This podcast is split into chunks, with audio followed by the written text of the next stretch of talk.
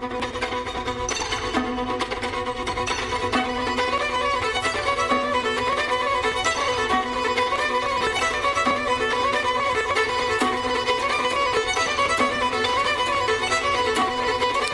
Si hablamos de uno de los títulos que más nos han impresionado, incluso uno de los títulos que más ganas teníamos de que llegaran a nuestro país, estamos hablando de Britannia, del sello de, de, Valiant Comics. Valiant que nos ha demostrado estos últimos años que tiene un gran número de héroes y tiene un gran número de historias interesantes. Pero ya los que habíamos echado un vistazo por ahí por USA habíamos visto que Britannia era una historia bastante especial y una historia que nos ofrecía algo más que simples historias eh, de superhéroes. El señor y mi adorado Peter Milligan y el señor Juan José Rip nos traen esta obra británica, nos traen esta obra que es prácticamente una obra de, romanos, ¿verdad? Eh, Juan José Rip, que le tenemos aquí para, para hablar de, este gran tomo. Muy buenas tardes. Hola, muy buenas tardes. Sí, pues en esencia sí, es una de romanos, ¿no? Como para resumirlo en pocas palabras, sí. Estamos hablando de un género peplum, pero que le, habéis dado realmente un toquecillo, un tantín especial, ¿no? Le habéis dado ese toque sobrenatural que tanto nos gusta.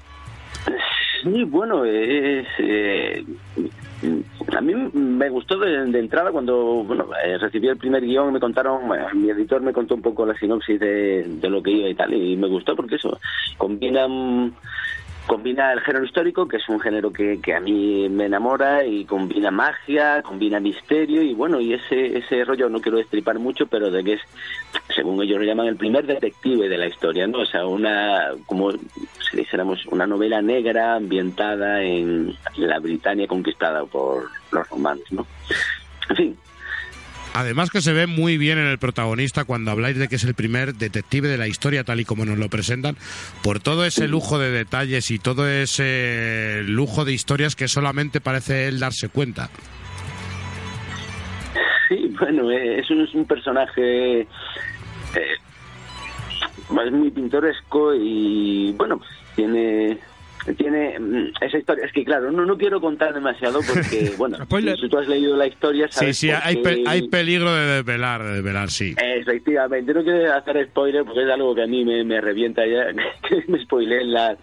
Pero bueno, eh, eh, su forma de razonar, el, la forma de llegar a, los, eh, a sus conclusiones y, y tal, que es muy interesante, es siempre me pasa con cuando trabajas con grandes eh, escritores, con grandes guionistas, en este caso en Milligan, la verdad es que últimamente tengo mucha suerte de trabajar con muy grandes escritores que, que bueno, vas descubriendo la historia, o a la par que lo vas recibiendo se te va enamorando y ves, coño, mira, pues esto iba por aquí, pues... Y, y, en esta historia, al ser una historia así de, de, de género donde vamos a decir, casi detectivesco y inventado y eh, combinado con magia y tal, pues te mantiene, te lleva. He intentado plasmar eso, o sea, llevármelo, pero llevarlo gráficamente, pero pienso que, que Milligan ya, ya, vamos, ya con, con los textos ya estaba, ya estaba el trabajo hecho y bien hecho, claro. Mm. Aparte de la documentación que te dio él y los, los apuntes que te dio él, tú, yo me imagino que aparte eh, intentarías recabar información para ahora llevar todo, toda esta información gráficamente, ¿verdad?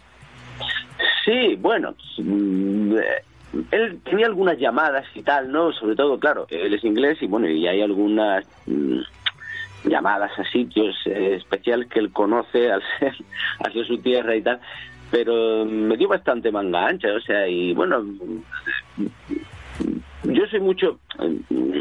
Tras pasar una época que era un neurótico de la documentación, todo lo que tenía que documentar mucho y de un tiempo a esta parte me voy dejando un poco más llevar porque pienso que mm, así fluye mejor la historia, ¿no? Claro, evidentemente se pues, procuran no meter patas, no meter cagadas de así que chirri mucho, pero bueno, mm, sí, te tienes que documentar indudablemente, pero también yo creo que lo tenemos todo, ¿no? Eh, todos en el imaginario, todo el mundo ya sabemos cómo era la Roma de la época y cómo... Y entonces, no, no ha sido no ha sido muy arduo como en otras ocasiones que ya te digo, con cerrar los años que me hago viejo, me hago perezoso para andar buscando por ahí, en, dando patadas en internet y ya cada vez, bueno, pues voy dejando llevar más, invento un poco, vamos, Y a manera técnica de, tu trabajo, ¿ha supuesto Britannia eh, algún, no sé, algún adelanto o incluso alguna evolución?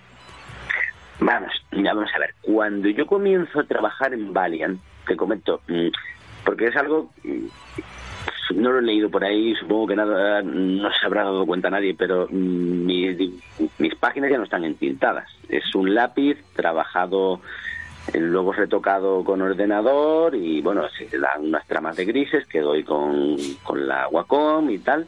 O sea, ya no hay tinta.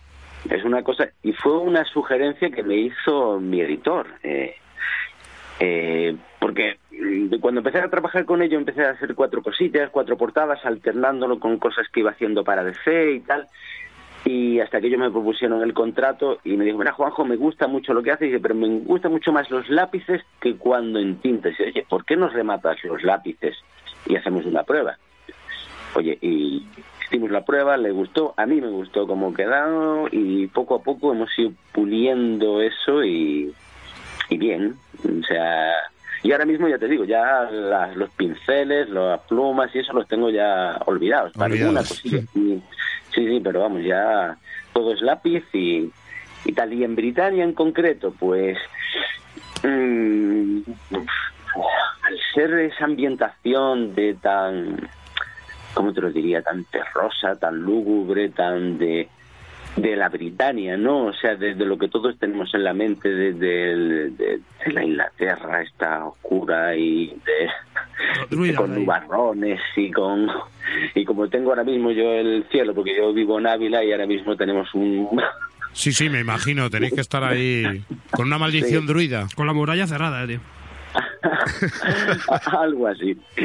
Ya te digo, pues, pues sí, he intentado ser un poco así como un poco terroso, sucio, que sería el ambiente ese como de, de, la época, ¿no? De la edad antigua, de, en fin. Y he intentado que haya mucha, mucha, un poco de diferencia entre cuando estamos en Roma, en la decadente Roma de Nerón, ¿no? Que es más, son mármoles y son termas y son tal, eh, a la España, ya te digo, de barro y de, piedra, de... más, más, salvaje. Sí, Exactamente. Sí, la pregunta justamente era esa porque nos ha gustado mucho que también, que como te viene en el tomo de extra, eh, viene pues lo que son tus páginas sin, sin el color que, que aplica Jordi Belé, eh, pues nos hemos dado cuenta de eso. Yo como seguidor tuyo en ese aspecto me he dado cuenta justamente de esas escalas de grises que antes, que antes no las teníamos. Antes teníamos ese blanco y negro que también era ese sello también característico tuyo que, que, que te abarrotaba la vista. Sí, Sí, sí, vamos, yo pienso que es una evolución y bueno, pues, me gusta, me, estoy cómodo. No te digo que dentro de cuatro días, cuando por circunstancias cambie de editorial o cambie de. o simplemente le diga, oye, yo quiero volver a entintarme las páginas y tal. Ahora mismo estoy trabajando y trabajo muy cómodo. Mm, como pérdida, los originales son el 50% de lo que eran porque ahora mismo el trabajo se remata con el ordenador, ¿no? Se remata con una tableta. Entonces tú ves una página y es que no está terminada porque va a estar terminada informáticamente. Pero, oye, pues hay que estar con los tiempos también, ¿no? Y, claro, es lo que te iba a decir, que esto a vosotros los tiempos de, entrega también os, libera bastante.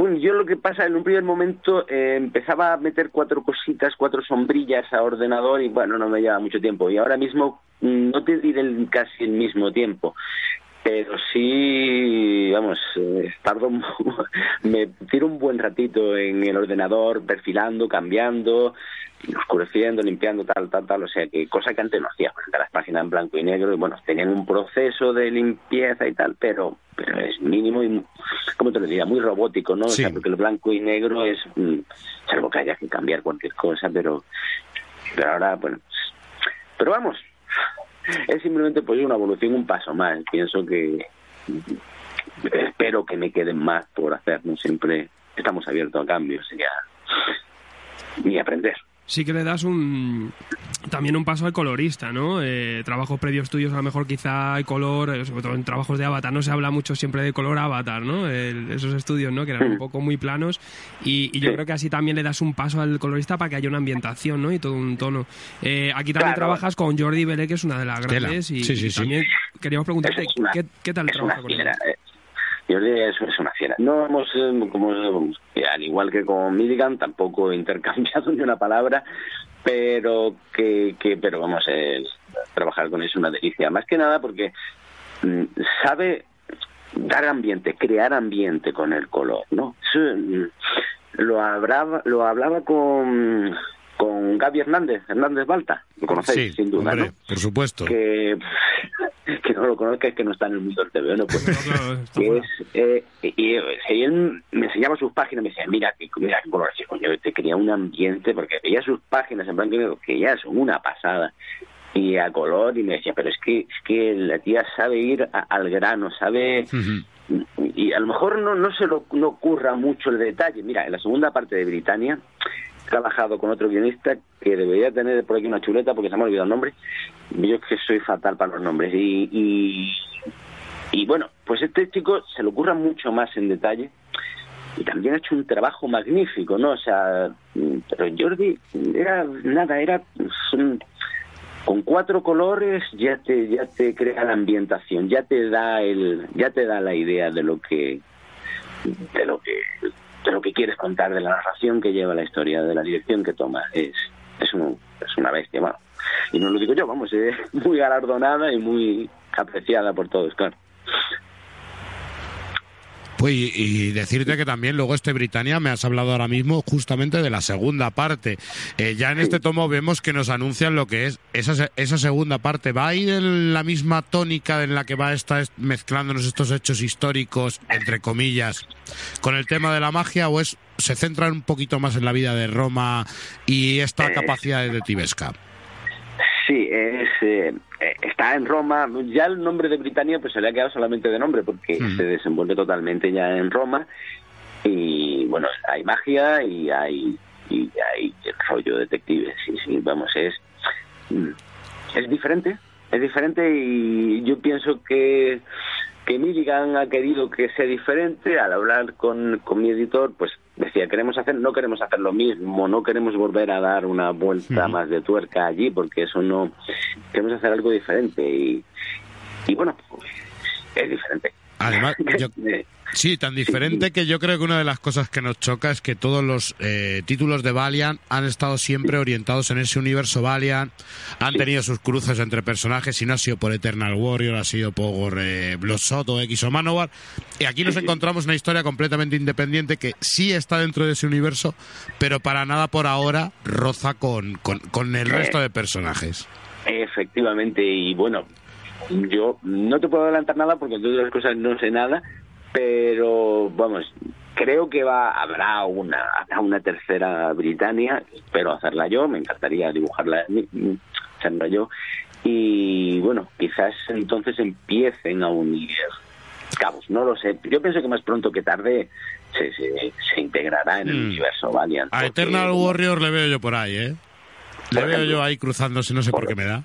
Por ejemplo, por ejemplo, sí, sí, no, te, no te diré que no, sí. puede, puede. Sí, sí, claro que sí, ¿por qué no? Eternal Warrior es un personaje que he tenido el placer de dibujar también y es un... Joder, pues, me encantaría, claro que sí. Valiant tiene una, para mí, por lo menos, al ser personajes que he ido descubriendo a la par que he ido trabajando con ellos, porque sabes que aquí en España pues se han empezado a publicar sí, claro sí, hace poquito realmente. Sí, y son más minoritarios, vamos, que no es como cuando has trabajado para Marvel o DC, que bueno, son personajes que los tienes ya desde que eras tío. Entonces, oye, pues el, el descubriendo, porque las primeras cosas que hacía, me cogías el guion y decía, bueno, este tío de qué va, tienes que meter por ahí, buscar, decir, la Wikipedia, ver este hombre de dónde venía, de cuáles mm, buscar sus tebeos, descargártelos y, y ver. Entonces, ese descubrimiento es para mí es muy interesante y muy, como te lo decía, muy, muy motivante, ¿no?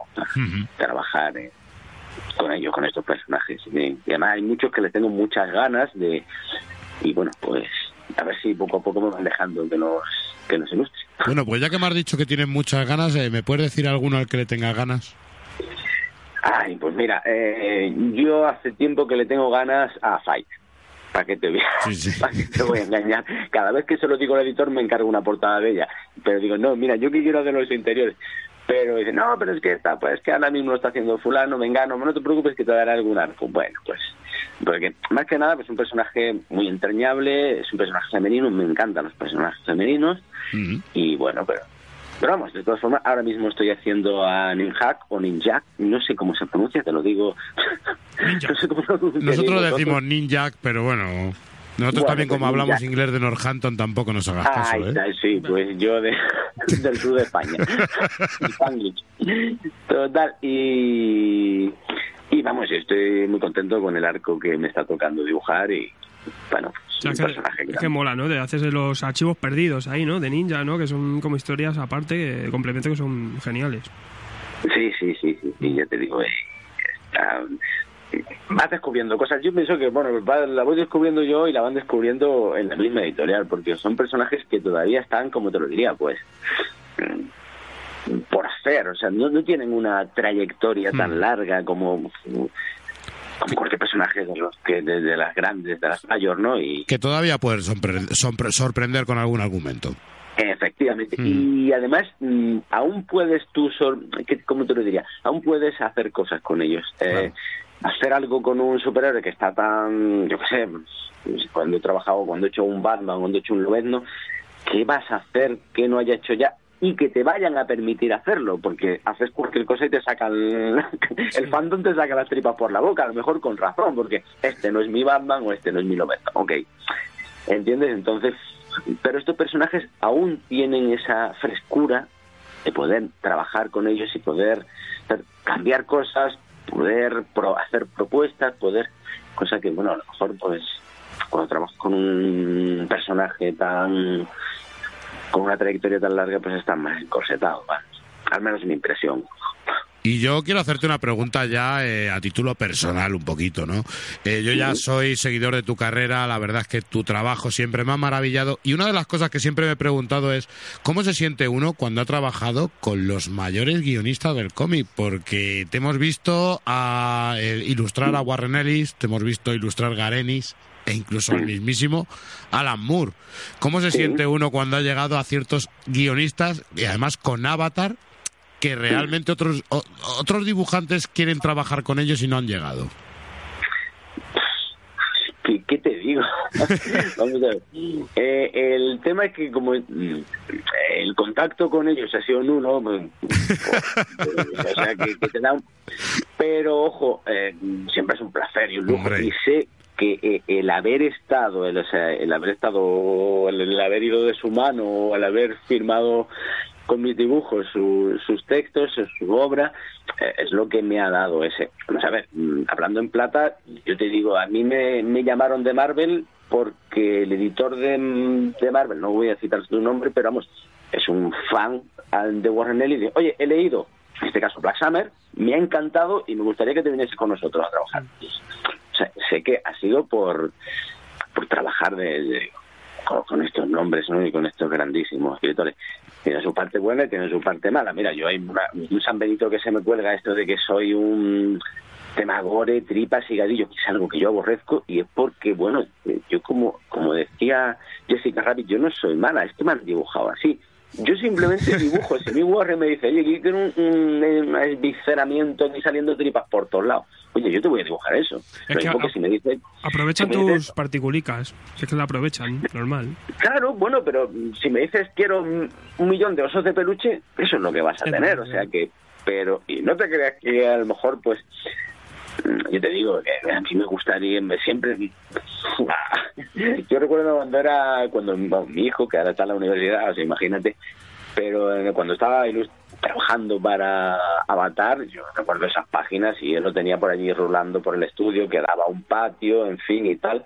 Y yo le, cuando estaba haciendo estas cosas, bueno, me tenía un poco que tapar porque me daba palo de que viese estas cosas.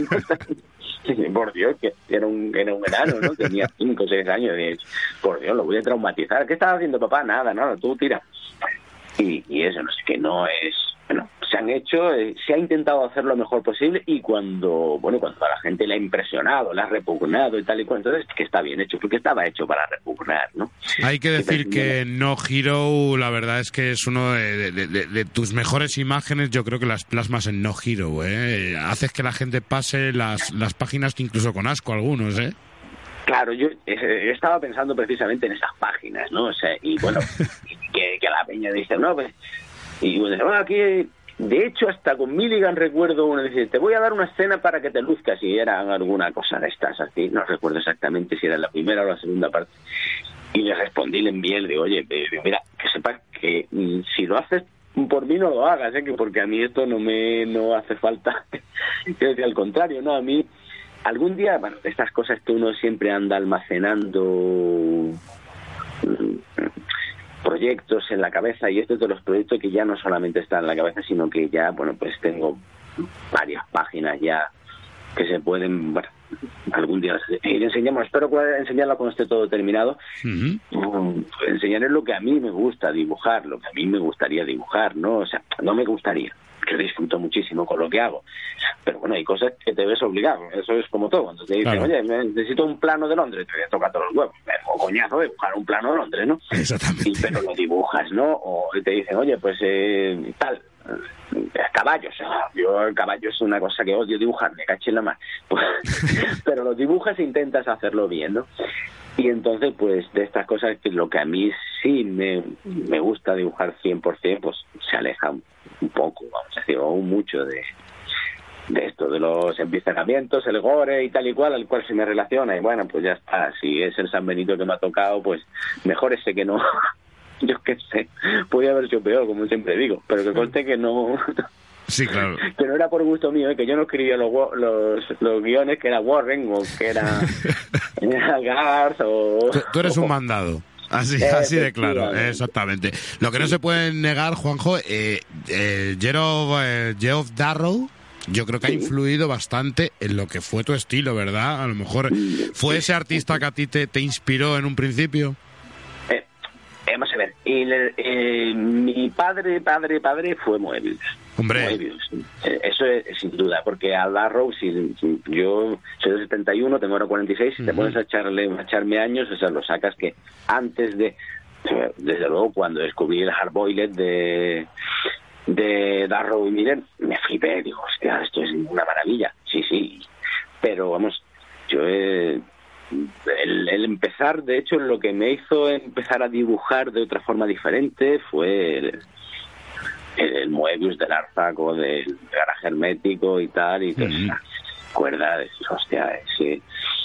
Y, y vamos, sí, el Manara, o sea, Manara me hizo empezar a dibujar mujeres, que era algo que, antes no hacía porque me salían que parecen camellos, y bueno, al ver cómo Manara dibujaba esas, yo tengo que hacer esto, yo algún día tengo que hacer una mujer, bueno, sí, siempre cada, cada uno en su modestia, pues, pero bueno, y, y, y, por supuesto Darru es un, es un dibujante que me ha ha influido mucho. y otros tantos, pero Darrow, desde luego que sí, estaría en el top ten de lo, de lo que más me han influido. Pues te vamos a agradecer, Juan, que nos hayas concedido esta entrevista. Eh, muchas gracias por, por, por esta charla tan amena y esta charla tan divertida. Y decirte eso, que vamos a invitar a todo el público que los que no te conozcan eh, ahora mismo tienen la oportunidad con este tema de Britannian, con este que ha sacado, que ha sacado Valiant, eh, y que realmente vean eh, tu arte, porque yo creo que es uno de los artes además más reconocibles de los que hemos visto. Yo en cuanto te veo, sé que eres tú. Bueno, pues muchísimas gracias y oye, que ha sido un placer y ya sabéis dónde me tenéis.